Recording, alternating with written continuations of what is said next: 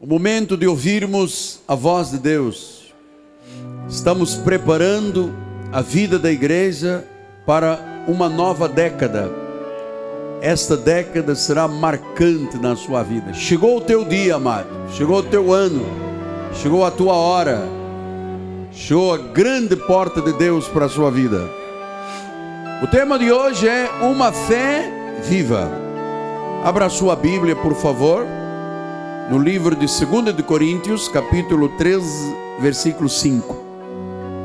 Diz assim a palavra de Deus: Examinai-vos a vós mesmos, se realmente estáis na fé. Provai-vos a vós mesmos. Ou não reconheceis que Jesus Cristo está em vós? Senão é que já estáis reprovados. Examinai-vos a vós mesmos se realmente estáis na fé. Essa é uma palavra intrigante. Oremos que esta palavra abençoe todos os corações. Vamos orar ao Senhor.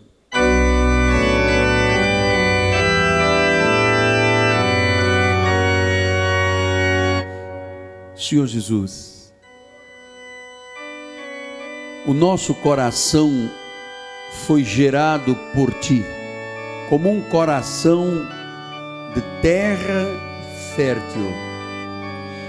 E agora o semeador lançará semente a esta terra semente de conhecimento, semente de sabedoria, semente de revelação. Essas sementes vão cair na terra boa do coração dos eleitos de Deus vão morrer e vão germinar. E o surpreendente é que elas darão fruto a 30, a 60 e a 100 por um da semente. Fala-nos, ó oh Deus, este é o momento de pastorear a igreja, de cuidar, de apacentar as ovelhas de Jesus, e eu faço com temor e com tremor, porque tu me as confiaste Tu sabes, Senhor, tu conheces o coração de cada uma das ovelhas e o meu coração.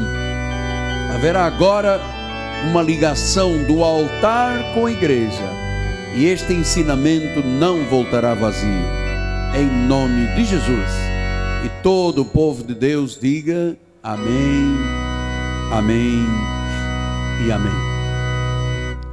Meus amados irmãos, minha família, povo evangélico, povo cristão, povo de propriedade exclusiva de Deus, aqueles que são nação santa, aqueles que são selo do meu apostolado, aqueles que são a família de Deus nesta terra, meus filhos em Cristo Jesus. O altar desta igreja prega a genuína graça de Deus Evangelho da graça de Deus. Evangelho significam boas novas de grande alegria. E a primeira coisa que você tem que entender do Evangelho da graça de Deus, e que são as boas novas de grande alegria, é que Deus estava em Cristo reconciliando consigo o pecador e nos deu a nós o ministério da reconciliação. Isto é uma revelação de Deus, isto é boas novas de grande alegria. É saber que aquele que tem o poder da morte, a saber, o diabo, foi destruído. Isto é mensagem de boas novas. Acabou o medo da morte, acabou a escravidão. A Bíblia diz que conhecemos a verdade e a verdade nos libertou. Esta liberdade acaba com a guerra da alma do ser humano em busca de Deus. Agora sabemos que somos livres, temos paz com Deus, acreditamos que não há mais nenhuma condenação para aqueles que estão em Cristo Jesus, que o Espírito da vida nos livrou do espírito da morte. Isto é graça de Deus. A graça de Deus é vinho novo em odres novos. Graça de Deus é viver a vida da fé. Esta é a graça de Deus, este é o Evangelho legítimo e verdadeiro. Mas o que é o evangelho visto aí fora? Esse tipo de pregação de condenação que suscita o pior na vida das pessoas.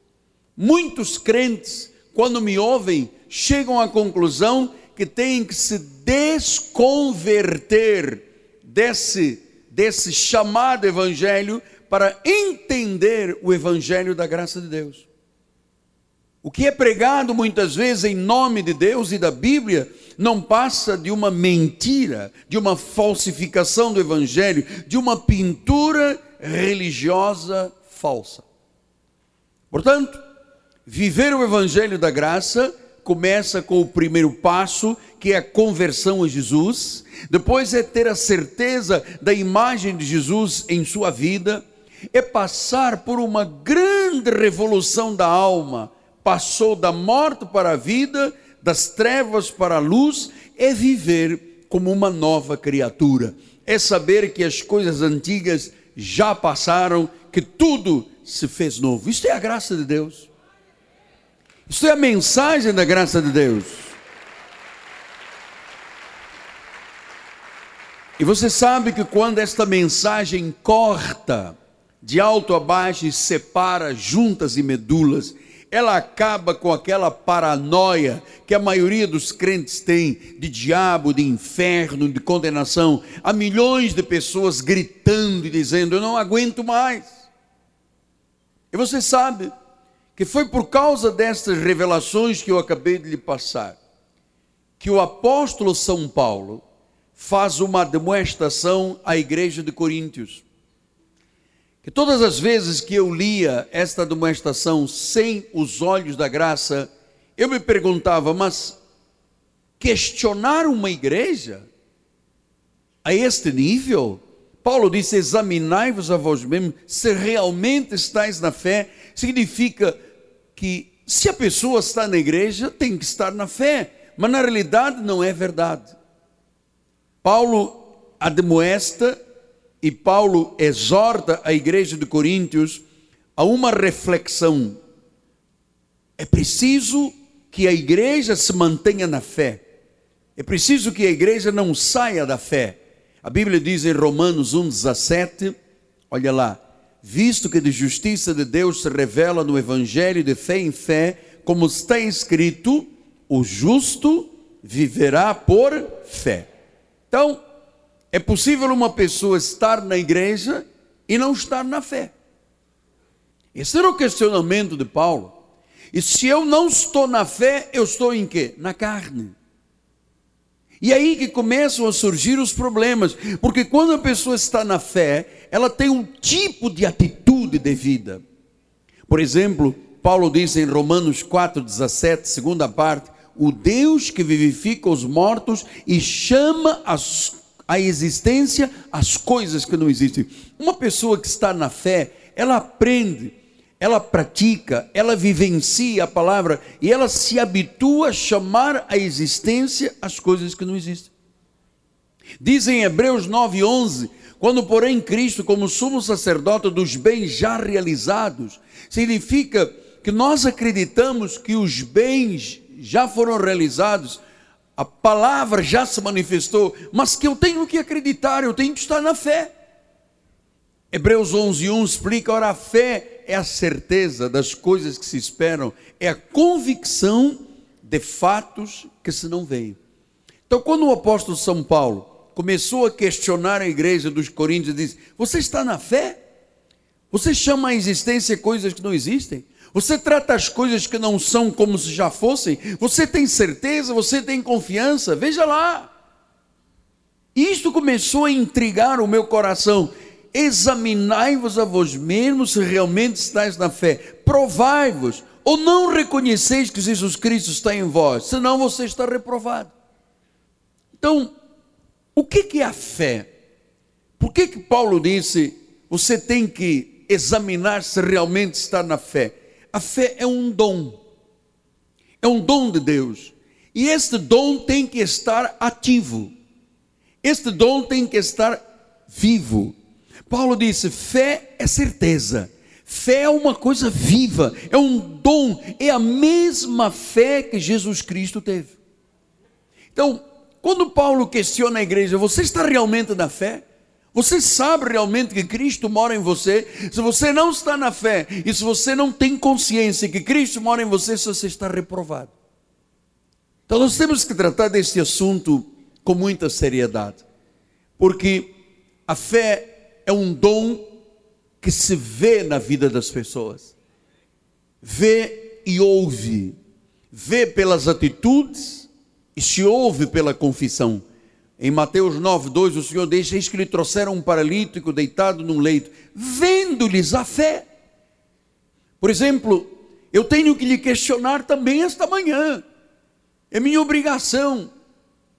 Você está na fé, você, você mostra pelas suas atitudes e pela sua convicção e pela sua confissão que a fé é, a, é, o dom de Deus ativo na tua vida, porque quando trouxeram um paralítico, Jesus viu a fé deles, a demonstração. Ele estava paralítico, abriram um telhado de uma casa, desceram a maca, a presença Jesus viu que isto foi uma atitude de fé. A fé não se deixa intimidar, a fé não entra em pânico. A fé não aceita derrota. Por isso é que diz: vendo-lhes a fé. Em Lucas 8, 25, Jesus disse: Onde está a vossa fé? Onde está a tua confiança? Onde está a tua certeza? E em 18, 8 de Lucas, ele disse: Contudo, quando vier o filho do homem, achará porventura fé na terra. Então, nós estamos diante de uma realidade muito importante. A vida da graça, a genuína vida da graça, é, é para ser vivida por fé, por certeza, por convicção, por atitudes, por convicção, por confissão. Então, se eu não vivo uma vida de fé, eu passo a viver uma vida de quê? De carne, de esforços, de lógica e de sacrifícios. É isto que reprova as pessoas diante de Deus. Ou é fé ou é lógica. E meus irmãos, na fé não há lógica. Qual é a lógica de você estar aqui esta manhã? Não há lógica. Isto é um chamado. Isto é uma predestinação. Isto é uma vocação santa. E, e, e se você tentar buscar lógica, Talvez como a igreja de Corinto estava tentando, eu quero que me explique, eu quero saber, eu quero a lógica. Onde está a lógica? Isto traz reprovação à vida das pessoas.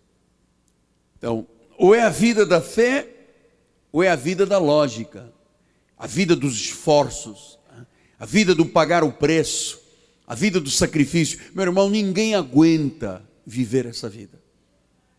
Foi por isso que Paulo disse: você está na fé realmente, igreja? Então, a verdade é que nós temos que nos examinar a cada dia se realmente nós estamos vivendo a vida da fé ou se estamos deixando a nossa carne prevalecer. Você veja, eu acabo de dar alguns testemunhos. É, como é que o irmão Mário Botelli foi curado de um câncer? É, como é que isso se explica? Como é que a medicina explica? Não tem explicação. A fé não exige explicação. A fé crê e ponto. Senão você está reprovado. É por isso que tanta gente não alcança as coisas de Deus, porque porque não entende o que é a fé. Este dom maravilhoso. Então ele diz: examinai-vos. Essa palavra examinar no grego é peirazo, ou seja, submeta um teste, comprova. Então, Deus, esta manhã, quer que você comprove, pela sua convicção e pela sua confissão, que você está na fé. E talvez, quando nós estamos aqui, nem é tão necessário que você passe por um exame, um peirazo, mas quando chega diante de um médico que diagnostica câncer, carcinoma invasivo, aí tem que mostrar se está na fé ou não. É um teste. É um teste. Quando você está diante de uma questão de pecado e você diz: Não, eu, eu resisto para viver a vida cristã, isto é peirazo, isto é submeter a um teste, isto é comprovar a tua fé. Quando você está diante de uma crise financeira, em vez de você se desesperar, querer morrer, querer se jogar da ponte, você dizer: Não, o meu Deus, segundo a sua riqueza em glória, há de suprir. Isto é peirajo. Isto é peirajo. Pastor, e como é, que, como é que eu percebo que uma pessoa está na fé? Olha, muito simples. Mateus 7,20 diz isso. Assim, pois, pelos seus frutos os conhecereis. Pelos frutos. Então, é, os irmãos de Coríntios colocaram em dúvida a sua relação com Jesus. Paulo os questionou.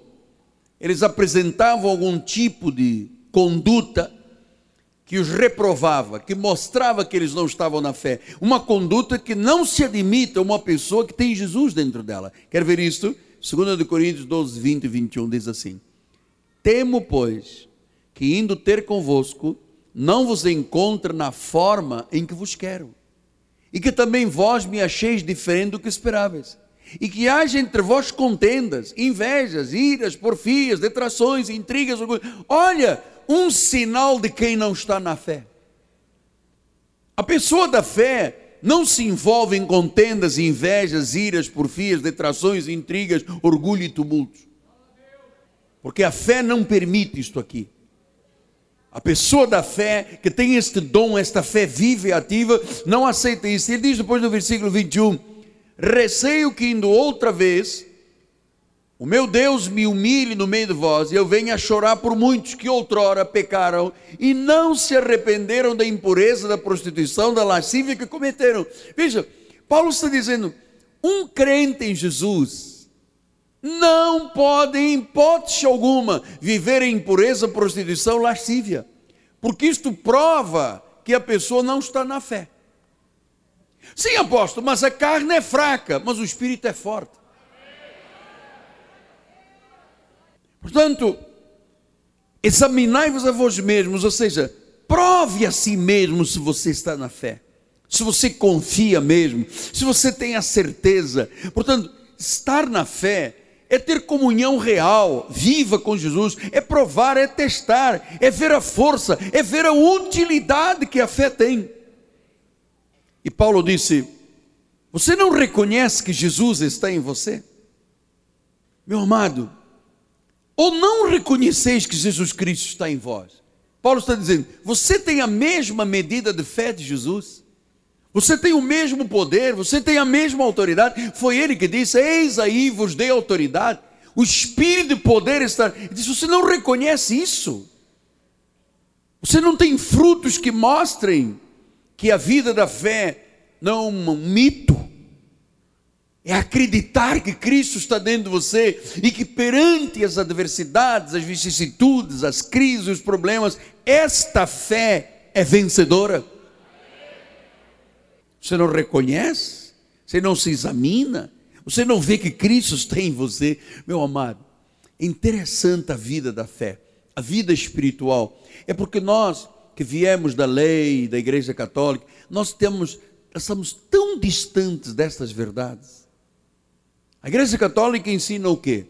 Que você tem que sofrer, que você tem que pagar o preço, que você tem que é, acreditar na infalibilidade do Papa, que você tem que acreditar no purgatório, e cria uma série de coisas, de renúncias do ser humano, votos de pobreza, e a pessoa não sabe o que é a vida da fé. Aí vai para a igreja evangélica. Como é que a maioria das igrejas vivem? A lei, a condenação, a morte, o diabo. E a pessoa não sabe, ela não ela nunca se descobre como alguém que tem Cristo nela, alguém que está na fé e alguém que quando passa por um peirazo, por um teste, ela prova, ela acredita no duro que Deus está nela e ela tem que sair vencedora. Isso é importante para a nossa vida.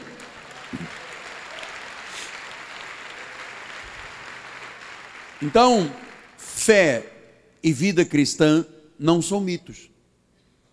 Fé é certeza, fé é a convicção, fé é acreditar que Cristo está dentro.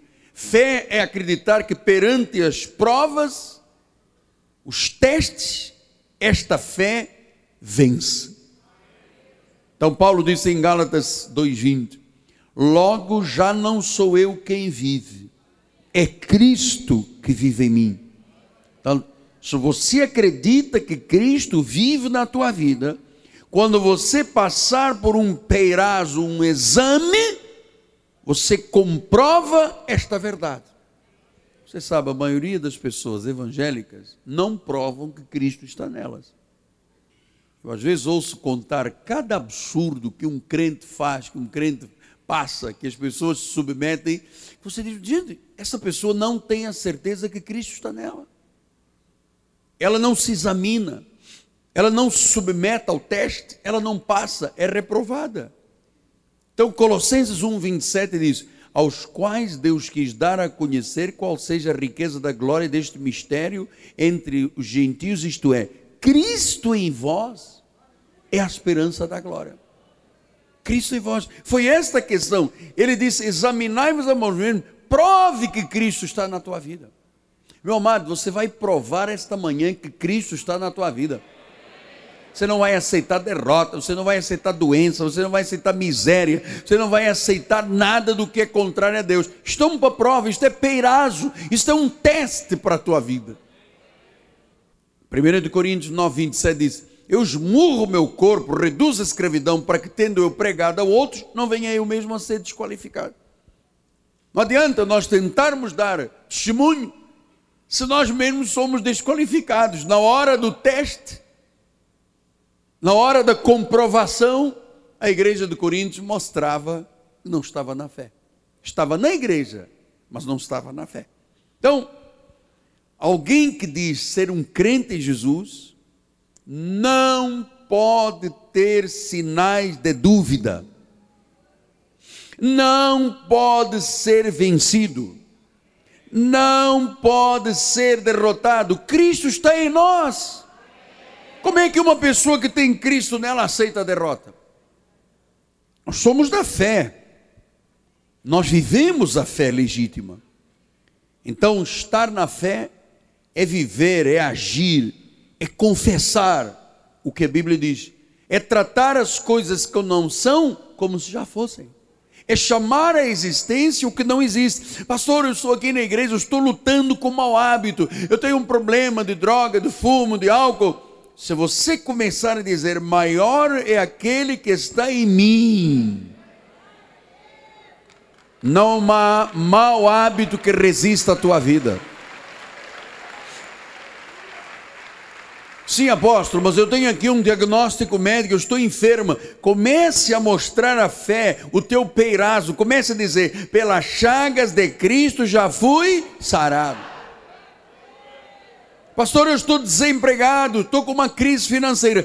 Este é um teste, este é perazzo. Começa a dizer: O meu Deus, segundo a sua riqueza em glória, há de suprir cada uma das minhas necessidades. Isto é chamar as coisas que não são como se já fossem. Pastor, mas isso não é hipocrisia? Não, isto é fé. Haverá fé nesta igreja? Ao seu nome, da glória.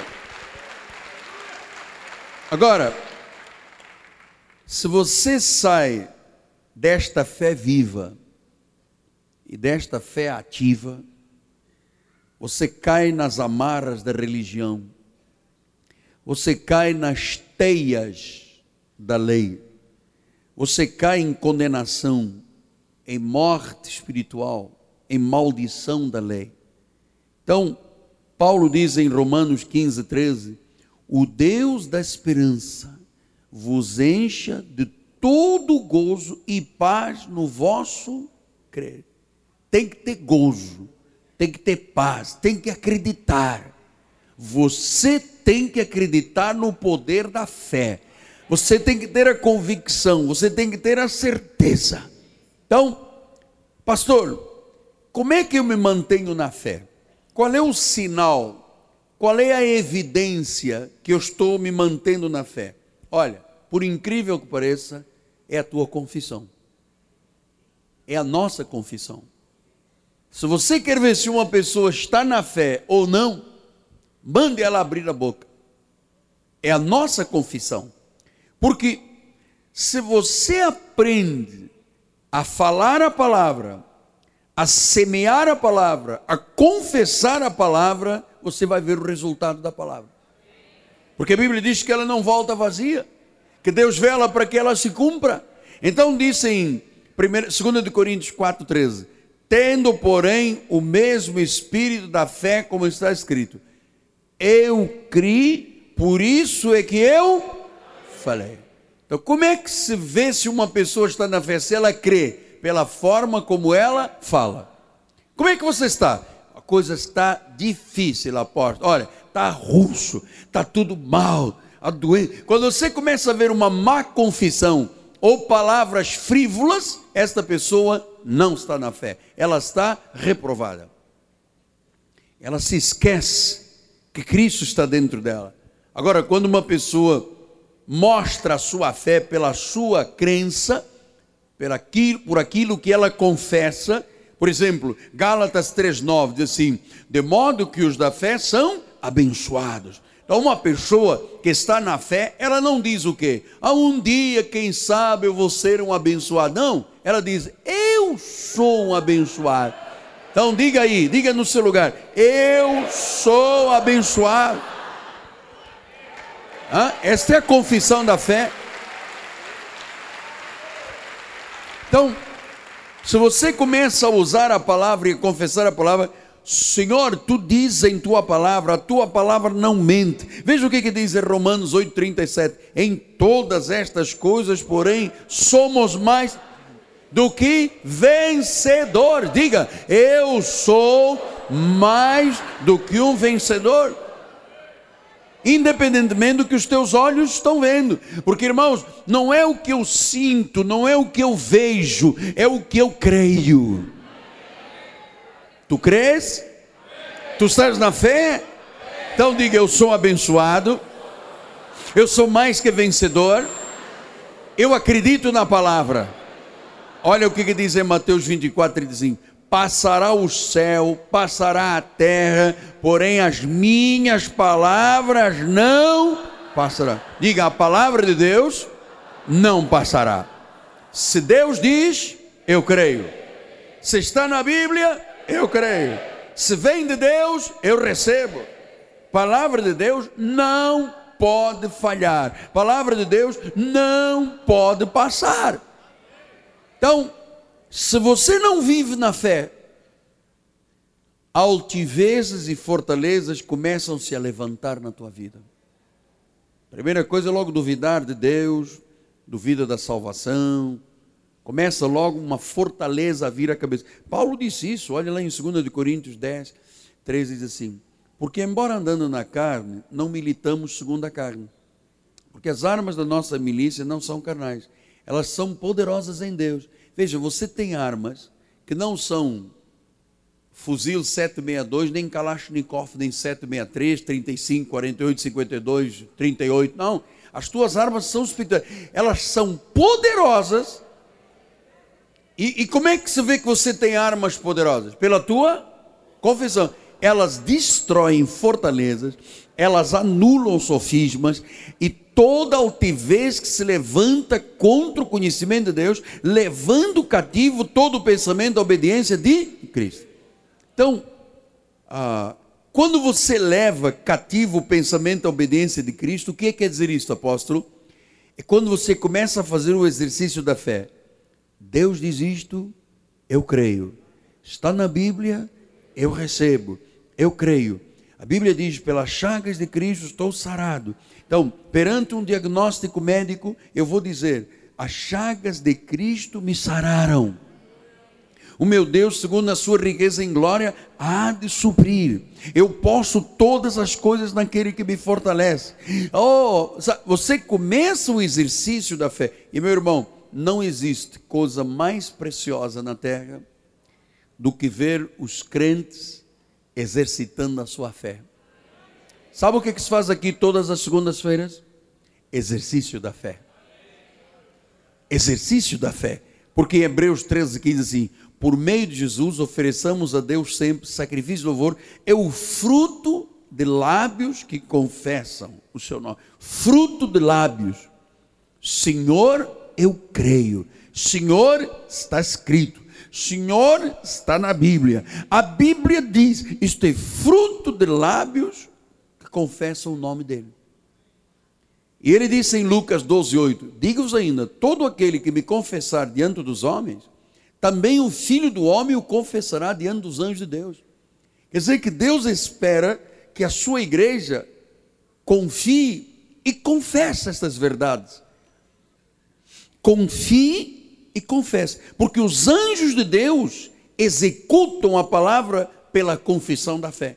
Você vê, eu não entro no meu carro e não ando, não ando em nenhum lugar deste mundo sem dar ordens aos anjos de Deus. Porque diz em Hebreus 1,14: são ministros, são espíritos ministradores enviados a serviço daqueles que hão de herdar a salvação. Ora, se eu não confessar, o ministério angelical não opera. Pastor, mas me parece um pouco frágil a sua defesa de tese. Meu amado, não há fragilidade nenhuma aqui, é poder de Deus. Você sabe, eu acredito que Cristo está em mim, eu ando na vida da fé, eu confesso, senão eu seria reprovado. A fé viva, ela confessa as promessas da Bíblia. E o mundo espiritual se move em nosso favor. Meu amado, você que me acompanha há muitos anos, eu, de vez em quando eu conto a história da construção desta cidade chamada Cristo Vive, essa cidade de fé que está aqui, não é uma catedral apenas, um prédio, é, são estúdios, é muita coisa. Meu amado, eu não dei um único gemido, eu não chorei uma única vez. Ah, mas eu entrava aqui na obra e eu soltava o verbo. Eu creio que já terminamos, eu creio que vai chegar dinheiro. E o plano Collor chegou e bloqueou o dinheiro de todo mundo. Mas a minha confissão nunca foi de derrota. Quando me perguntavam, e a obra parou ou avançou? Amado, parar? Avançou. Vai terminar, já está terminado. Mas onde é que há recursos? O meu Deus, segundo a sua riqueza em glória, há de suprir. E amado, e supriu mesmo. E fez-se mesmo. E aconteceu tudo. Porque a fé é viva, é verdadeira. Pastor, o senhor disse há pouco que se a pessoa não viver na vida da fé, altivezes começam a se estabelecer na cabeça, fortalezas, sofismas, mentiras. Você começa a achar que você já está velho, que você não vai a lugar nenhum, que você não vai construir mais nada, que a doença agora, que você tem o teu karma, tem que aceitar as coisas como são. Essas são fortalezas que vão se estabelecendo. E, e Paulo, e eh, Provérbios de Salomão, no capítulo 3, diz assim, versículo 5: Confia no Senhor de todo o teu coração, não te estribes na tua lógica, não te estribes no teu próprio entendimento, não, não alicerces a tua vida porque você, porque eu estudei, porque eu fiz, meu amado, amém, glória a Deus, você foi em Harvard, mas não te estribes, não te, não te alicerces na tua lógica. Por, por lógica, você não estaria aqui esta manhã. Por lógica, você não estaria assistindo o culto na internet. Não te estribes, confia no Senhor.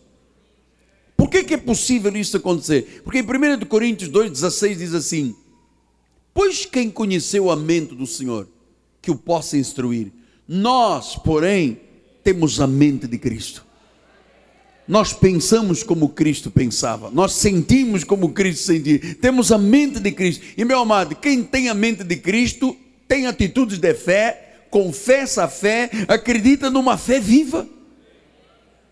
Isto é usar o teu sacerdócio, confessar a palavra, sabendo que a palavra não pode falhar. Apóstolo, mas se a palavra falhar, meu amado, vocês não estão na fé.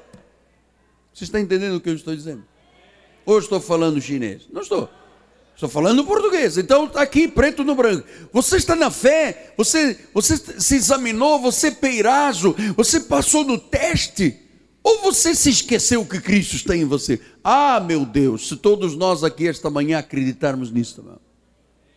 tua empresa, tua família, os teus projetos, sabe? o teu sacerdócio. Primeiro de Pedro diz assim em 2,9: Vós, porém, sois raça eleita, sacerdócio real, nação santa, povo de propriedade exclusiva de Deus, a fim de proclamar as virtudes. E como é proclamar as virtudes? É proclamar a fé. É chamar à existência as coisas que não existem é tratar as coisas que não são como se já fossem. Pastor, está aqui a doença, isto é uma mentira, as chagas de Cristo me sararam. Isto é proclamar virtudes daquele que nos chamou das trevas para a sua maravilhosa luz. Versículo 10 diz assim: Vós, porém, que antes não erais povo, mas agora sois povo de Deus, que não tinhas alcançado a misericórdia, mas agora alcançaste misericórdia. Agora você tem Jesus dentro de você. Quando não tínhamos Jesus, não tínhamos alcançado esta misericórdia, tudo bem que a gente andasse duro, tivesse medo, superstições, benze, olha o gato preto, olha a sexta-feira, olha o medo, o terror da vida, mas agora, se você está na fé, se você é um sacerdote real, você tem que mostrar no teste, no perazo, se esta fé está ativa na tua vida, se Cristo realmente é parte da tua vida, ou então você está reprovado. Eu vou lhe dizer uma coisa, com toda a honestidade, mão na Bíblia. 95% dos crentes aí fora, quando passam no teste da fé, são reprovados. Entende, irmão Orlando? São reprovados. Por quê? Porque eles se esquecem que Cristo está dentro. Você vê que a maioria das igrejas dão muito mais valor ao Satanás do que a Jesus. Tanto que as pessoas ficam procurando Deus lá em cima. Oh Deus, Senhor, vem, vem agora, vem. Espírito Santo, vem. Eles se esquecem que Cristo já está nela. São reprovados. Vou lhe dizer uma coisa: a maioria dos crentes da lei vive na pindaíba, está reprovado, está sempre mal, tem guerra de família, tem problemas financeiros, nem parece que são de Jesus sempre metidos em intrigas, conforme Paulo explicou à igreja. Então, Apocalipse 1, 6, ele diz assim: Ele nos constituiu reino e sacerdócio. O que é que faz um sacerdote? Agora não há mais levitas, agora somos sacerdotes reais. Então, o que é que faz o sacerdote? Ministra, né? é um ministério, ele tem uma vocação ministro de uma nova aliança. Então, o que que ministra? Eu estou ministrando a pregação. Você vai ministrar o que? O seu testemunho, a sua confissão. Tito 1, 1 a 3 diz assim: Paulo, servo de Deus, apóstolo de Jesus Cristo, para promover a fé, que é dos espiritistas. A fé que é dos. Então, você é um eleito, diga eu sou um eleito de Deus. Você tem uma classe de fé, um dom de fé, tão poderoso, tão poderoso, que esta fé tem que ser promovida. Qualquer lugar que eu vou, ou que eu vá, eu promovo esta fé. Quando as pessoas dizem, o senhor podia orar por mim, eu não deixo para amanhã, amado perfeitamente, chega aqui em nome de Eu posso estar no shopping, posso estar dentro do avião, para onde eu for, eu promovo esta fé, porque esta é uma fé característica de quem? Dos eleitos. É o dom da fé, é a fé viva, é a fé ativa, é a fé que quando passa por um peirazo, por um teste, ela reage, ela diz: Eu tenho Cristo dentro de mim, eu venço, eu conquisto, eu avanço. É a fé dos eleitos. Agora, esta fé dos eleitos é demonstrada e é conhecida pelo pleno conhecimento da verdade, segundo a piedade, segundo a graça. E ele diz no versículo 2: Na esperança da vida eterna, que o Deus que não pode mentir prometeu. Portanto, meus amados, a maioria dos crentes diz que Deus mente. Quando você ouve dizer assim, o Satanás está dentro da igreja, você acha que Satanás poderia estar onde Deus está? Um irmão antigo na fé foi possuído por sete legiões de demônios. Como? Como? Nós somos propriedade exclusiva de Deus. Cristo está em nós e o irmão antigo na fé foi possuído por sete, sete legiões numa propriedade exclusiva de Deus. Isso é chamar Deus do mentiroso. Isso é chamar Deus do mentiroso. A Bíblia deixa claro, na esperança da vida é que o Deus que não pode mentir, prometeu o quê? Prometeu que a fé dos eleitos agiria no meio desta geração corrupta dessa terra. E em tempos devidos, se manifestou a sua palavra mediante a pregação que me foi confiada. Os tempos devidos chegaram, meu amado. São agora, hoje é o tempo devido, a manifestação da palavra mediante a pregação. Então, eu estou manifestando a minha fé pregando a palavra. Você está recebendo a palavra para manifestar a sua fé. Amado, a Bíblia não pode falhar. Você sabe por quê? Porque Deus não pode mentir. Se Ele prometeu, Ele vai manifestar. Por isso, Romanos 3, 4, assim, de maneira nenhuma, seja Deus verdadeiro e mentiroso todo homem. A lógica é mentirosa. A carne é mentirosa. Seja Deus verdadeiro. Que esta manhã o temor e o poder desta palavra recaiam sobre a tua vida a tal ponto de você começar a dizer: Deus é verdadeiro e mentiroso homem. Tá bem, eu acredito, está aqui. O advogado disse, o médico, ok. Mas nós temos que lutar contra estas evidências humanas. Nós temos que dizer: Mas Deus é verdadeiro. Diga isso: Deus é verdadeiro.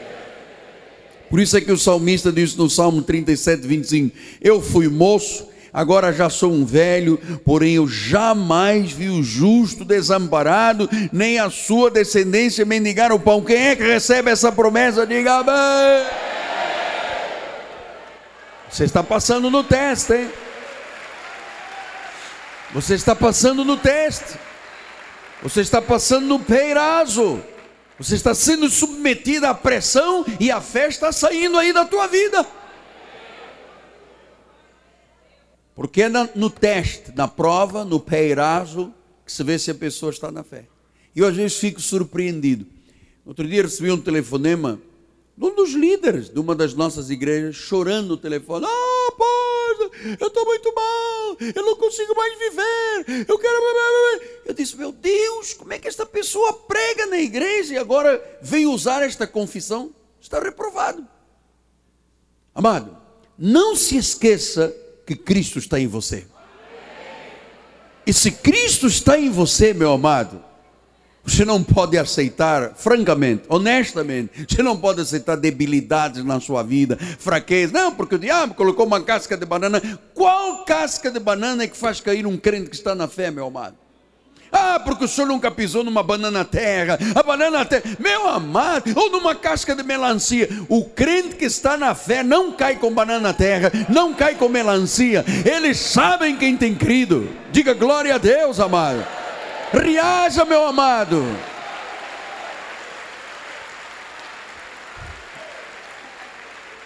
Você tem que estar em linha com a palavra. Não pode ser hoje sim, amanhã não. Ah, hoje eu estou apaixonado por Deus, glória a Deus. Domingo que vem não venho à igreja, estou chateado com Deus. Está reprovado. Tem muita gente assistindo agora à internet, está reprovado. Não está na fé. E dão uma desculpa da internet. Desculpa lá qualquer coisa, mas é verdade, tem gente que está longe. A internet é para ser usada por gente que está longe, em outros países, em outros estados, ligam a internet. Agora, nego daqui que não vem, ah, porque não tocou o despertador. Bota quatro despertador, compra uma galinha, um galo para cantar de madrugada, mano. Bota ao lado da tua cama um galo e acorda de madrugada, mano. Agora, ah, não vem à igreja porque o despertador não tocou. Isso é conversa fiada. Isso é porque já está reprovado há muito tempo. Depois a bênção não se manifesta. Cara luta, jejua, e não acontece nada. Hebreus 11, 6, leia com voz alta, mas bote para quebrar agora. Vamos lá. De fato, sem fé é impossível agradar a Deus, é necessário que aquele que se aproxima de Deus creia que Ele existe e que Ele é o galardoador, Ele é o recompensador daqueles que o buscam. Diga glória a Deus. Então, Ele é o galardoador dos que têm a certeza, dos que têm convicção. Então você tem que crer e confessar as coisas que o apóstolo chama nesta igreja de elementares. Por exemplo, para o espírito, habitue-se a confessar: Deus me salvou para sempre. Das mãos de Jesus ninguém pode me arrebatar. Nada me afasta do amor de Deus. Eu sou santo e irrepreensível. Cristo me tornou justo. Eu sou filho de Deus para sempre. Eu sou um espírito como ele. Você está confessando a palavra. Pastor, e para o corpo físico? Eu sou um abençoado, eu estou curado pela chaga, eu sou próspero, eu sou feliz, eu sou bem sucedido em tudo que eu me envolver, ou na minha mão tocar, ou no meu pé pisar. Você sabe, a vida da fé não tem lógica. A boca da fé é aquela que está em linha com a palavra, ela não está em linha com o inferno, amado. E a maioria dos crentes aí fora está em linha com o inferno. Oh, porque eu ia muito bem, mas o Satanás. Gente está em linha com o inferno, mano. Quando você começa a dizer, não, porque eu estava muito bem com a minha esposa, mas o Satanás colocou uma briga, você já está em linha com o inferno. Um dia disseram a Jesus: Vem aí o príncipe das trevas. Jesus diz: Ah, não tenho parte com ele. Virou-lhe as costas. Foi um dia libertar um, uma pessoa endemoniada, o demônio começou a gritar. Jesus diz: Cala-te, não fala. Sabe o que, é que os crentes fazem? Entrevistam. Quem é você? Eu sou Pena Verde. Ah, é, Pena Verde. E o que, é que você faz nas irmãs? Eu mando pintar as unhas, cortar o cabelo. Na rádio, na televisão, entrevistam. A pessoa está lá. É. Você é, é a boca que está em linha com o inferno. Irmão, como é que as coisas estão lá? Pastor, mais, mais ou menos, mas mais, mais ou mais ou menos. Não, para menos um pouco. Pra, Como é que a irmã está? Estou indo. Para onde? Não, estou indo, estou indo. Está em linha com o inferno, amado. A confissão de quem está na fé é uma coisa tremenda, amado. Ela não cede, ela não baixa a cabeça, ela não, não se curva. Ela não anda pelo que vê. A vida da fé é uma coisa extraordinária. Hebreus 4, 14 a 16 diz assim: Tendo, pois, a Jesus, o Filho de Deus, como grande sumo sacerdote que penetrou os céus, conservemos firmes a nossa. Isto é o trabalho para domingo que vem. Conservemos firmes. Por que, que Paulo diz conserva firme? Porque às vezes a pessoa vacila conservemos firmes a nossa, porque não temos um sumo sacerdote que não possa compadecer-se das nossas fraquezas. Ele também foi tentado em todas as coisas a nossa semelhança, mas sem pecado. Acheguemos-nos, portanto, confiadamente, com fé, junto ao trono da graça, a fim de recebermos cajadão, condenação, acusação, a fim de recebermos o que? Misericórdia e acharmos graça para o socorro na ocasião oportuna. Hoje é a ocasião oportuna para a tua vida. Então, diga glória a Deus. Vamos lá, vamos. Quero ver uma igreja aí viva, uma fé viva. Ao seu nome. Os irmãos hispânicos, a su nombre. É, a metade da igreja é chilena, que coisa boa. Sabe o que eu quero que você tenha? É um sacerdócio claro. Mas não um dia capengando entre dois pensamentos. Sacerdócio claro. Uma confissão boa. Colossenses 4, 6 assim: A vossa palavra seja sempre agradável, temperada com sal Olha aqui.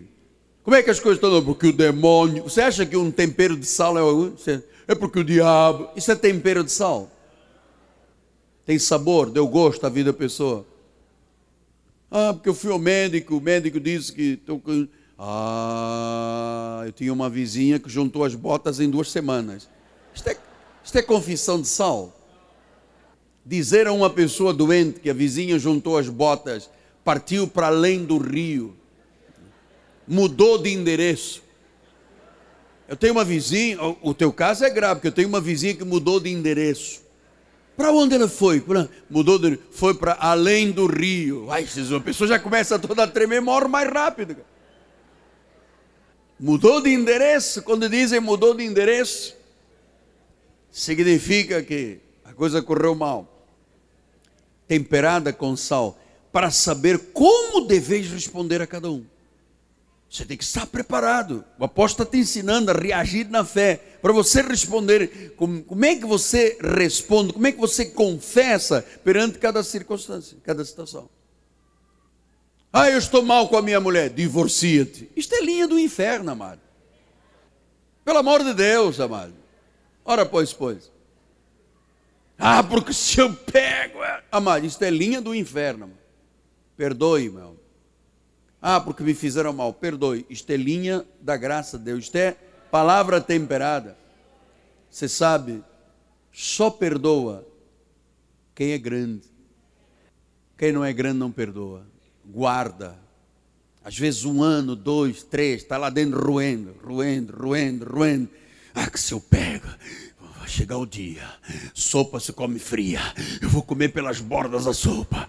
Até que um dia vai o médico, o médico diz, AVC, tumor. E a pessoa diz, por que, que eu guardei tanta coisa? É? Porque tinha uma má confissão, estava reprovado, não estava na fé. Então, ah, as armas da nossa confissão. Vamos lá voltar, bispo. Olha lá, 2 Coríntios 10, quase assim. As armas da nossa milícia não são carnais, são poderosas. As armas da nossa milícia são tão poderosas que a nossa confissão vai determinar se estamos ou não reprovados, passamos ou não no peirazo, no teste. Isso é importante para o casamento.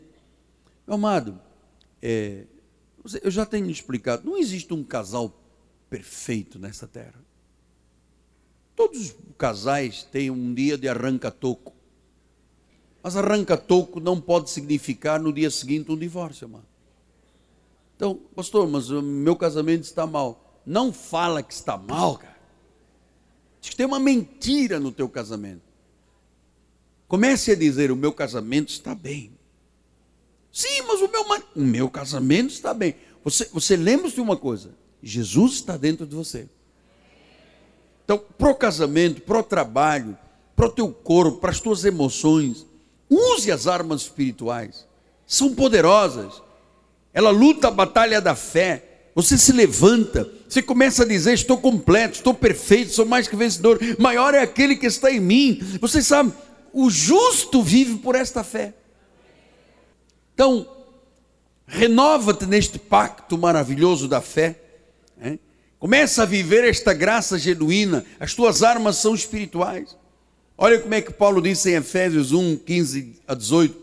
Por isso também eu tenho ouvido a fé que há entre vós no Senhor e no amor para com todos os santos.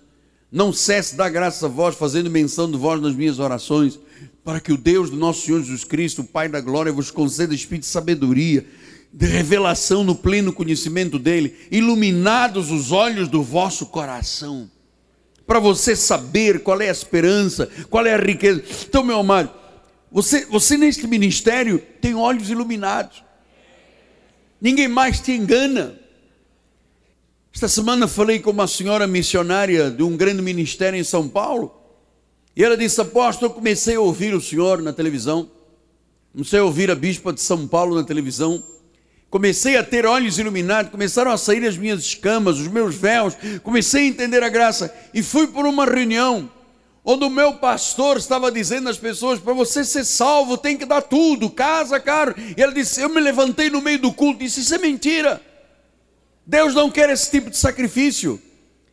A pessoa lutou tanto, tanto para construir a sua casinha, para comprar uma casa, um carro, e agora a igreja vai lhe tirar. E o chefe da igreja disse: Você é o Satanás. Ele disse: Você que é o Satanás, meu amado. Quem tira, quem devora as pessoas é que é o Satanás. E diz que foi um pega violento lá dentro da igreja. Diz: Ó, oh, apóstolo, não tenho mais medo de ninguém. O Senhor me ensinou a usar a fé, o Senhor me ensinou a usar a crença, usar as armas espirituais.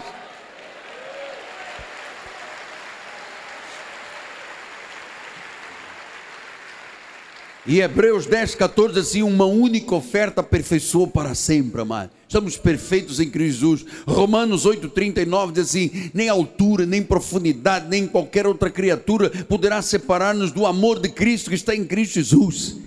Ah, 1 João 5,18, sabemos todo aquele que é nascido de Deus não vive em pecado. Aquele que é nascido de Deus, Deus o guarda. O maligno não lhe toca. Diga glória a Deus. Não toca. Estou estar educado na graça. Tito 2, 1 a 12 diz assim: A graça de Deus manifestou salvador a todos os homens, educando-nos. A graça nos educa, educa a nossa confissão, educa a nossa forma de falar. Educa. Como é que você está? Perfeita vitória. Eu gosto dessa expressão. Amado, você responde perfeita vitória. Como é que você está, amado? Ei, mas estou aqui com um exame. Como é que você chama esse exame diabólico que está aí com você? É uma mentira. Jesus é o teu médico, amado. Jesus é o teu juiz.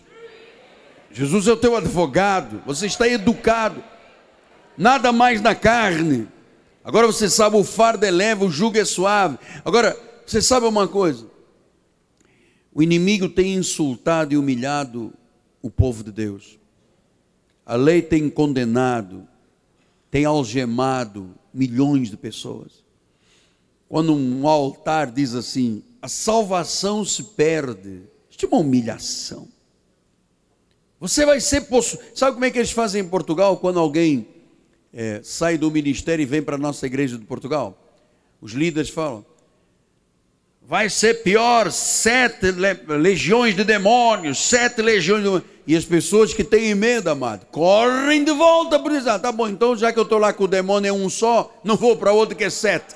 E ficam não Agora, quando a pessoa entende estas verdades, ele diz: está me dizendo que eu estou com sete legiões? Então volta para você a bênção. O inimigo tem insultado. Dizia assim: Deus apagou o nome do livro da vida.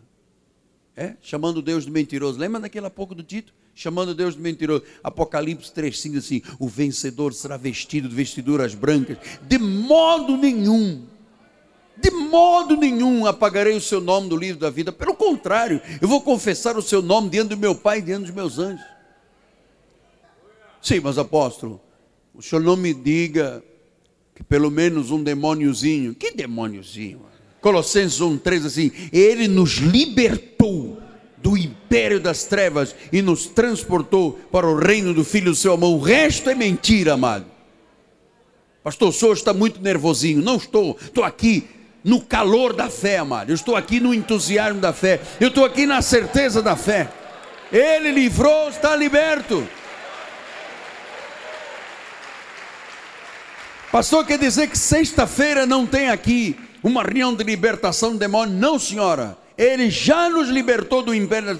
Lembra de uma coisa: está na fé ou não está na fé? Peirazo, examina-te, lembra? Cristo está em você, senão você já está reprovado. Porque há pessoas, tudo bem, vivem um tempo confessando e depois um dia não encontram mais razão para confessar, abrem uma gaveta e assim, foi o diabo. E o diabo está lá dentro, coitado, desempregado, desdentado, eu? Foi você, você, você, você, você, você. Então, eu tenho visto as coisas mais absurdas. De gente já está reprovada. É jornada de cura interior. A volta ao útero materno. Você sabe o que é pegar uma pessoa que nasceu de novo e que não é ensinada, porque se é ensinada, ela não tem mais isso.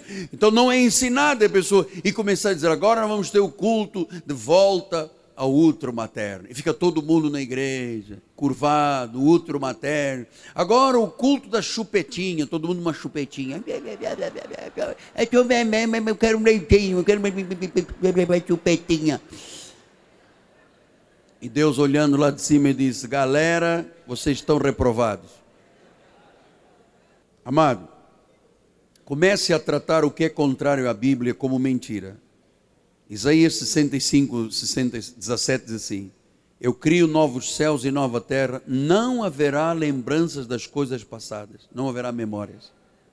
Não adianta você dizer, ah, não, porque eh, minha mente está com problemas no meu passado. Quando eu estava no útero da minha mãe, eu ouvi o meu pai um dia gritar, eu guardei tudo, eu, eu, eu, está tudo registrado, então agora eu tenho problemas psicológicos, emocionais, eu tenho depressão, angústia, ansiedade, medo, meu amado, não haverá memória das coisas passadas.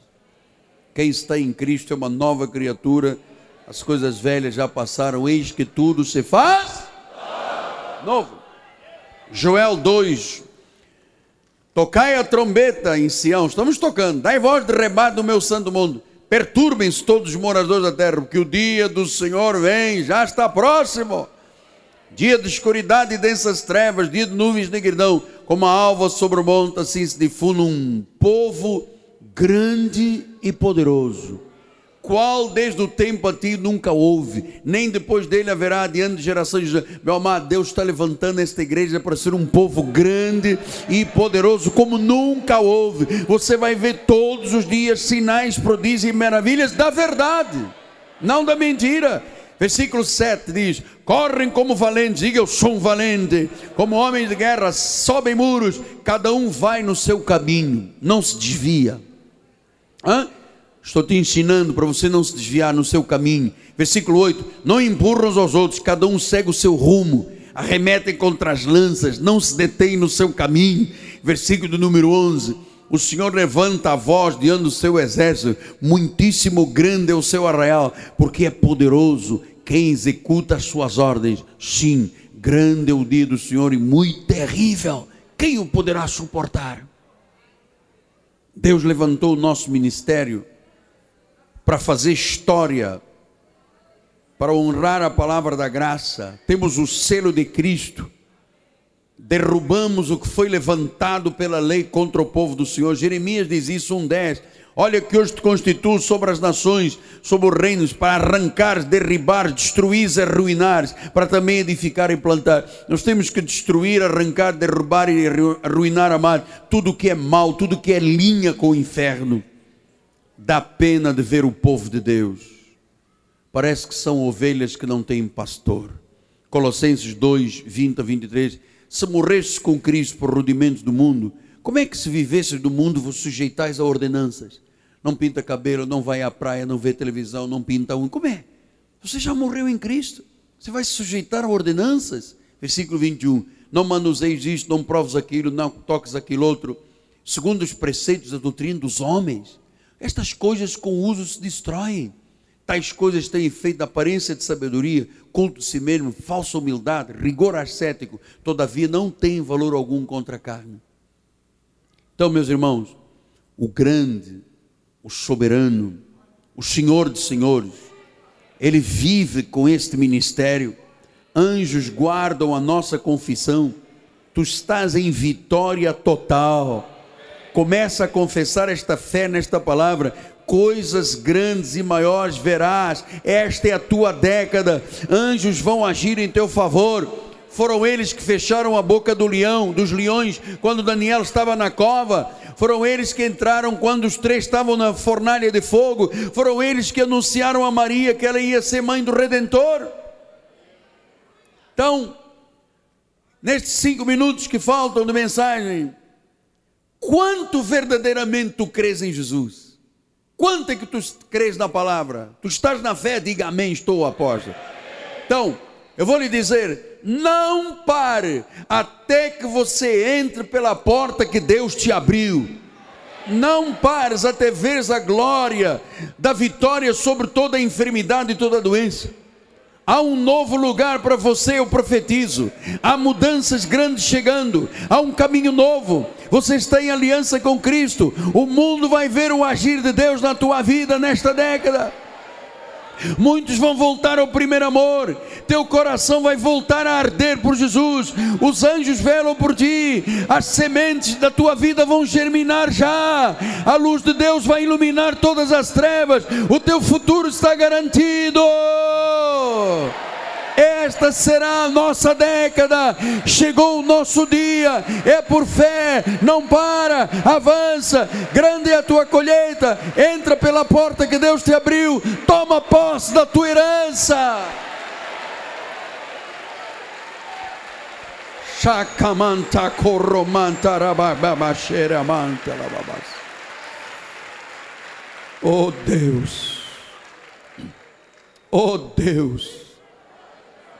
Estamos na fé, Pai. Aqui não há um povo reprovado, Deus.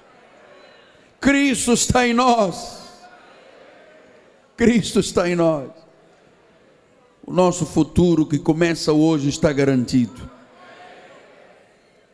É por fé. Não para, amado. Até que você entre pela porta que Deus te abriu, amado. Curve a sua cabeça. Senhor Jesus, quando tu disseste à igreja de Coríntios, vede se estáis na fé, examinai-vos. Tu estavas dizendo à igreja: não aceite carne, não aceite lei, não aceite lógica, não aceite ter a sua boca em linha com o inferno Confesse a minha palavra. Lembre-se que eu estou em você. Ó oh Deus, nós queremos viver o verdadeiro Evangelho, sem as amarras da lei, Pai. A fé vitoriosa, a fé que vence, a fé que trata coisas que não são como se já fossem. Fé que chama a existência o que não existe. Oh Deus, que os olhos espirituais do teu povo, Deus, sejam iluminados, para que esta luz faça o povo compreender a esperança dos santos, a riqueza da tua glória que o teu povo comece a usar as suas armas espirituais, são muito mais poderosas do que canhão, Pai, do que ameaça, do que contenda. Essas armas derrubam toda espécie de fortaleza, todo sofisma, toda altivez, cai tudo. Porque nós levamos cativo o nosso pensamento à obediência da palavra. Assim, Deus, profetizamos uma semana poderosíssima, maravilhosa, cheia de vitórias. E mesmo aqueles que chegaram aqui, Senhor, debaixo de um fardo que aparentemente poderia ser uma derrota, Pai, começaram agora a ver a vitória. Começaram a ver agora o milagre, Deus. Começaram a ver agora, Senhor, que é possível sim esta porta se abrir, um milagre financeiro, a prosperidade, a família salva, nós vamos manter firme a nossa confissão, Pai. Ela tem grande galardão. Qualquer doença caia por terra nesta hora. Qualquer mentira seja anulada, qualquer fortaleza derribada, Pai em nome de Jesus, Pai. Eu acabo de me examinar, Senhor, e eu estou na fé, Pai. Eu estou na fé, Pai. Eu estou na fé. Aleluia. Santo Pai. Santo Pai. Santo Pai. Glória a Deus. Glória a Deus. Pai, venho te dizer que tu és o meu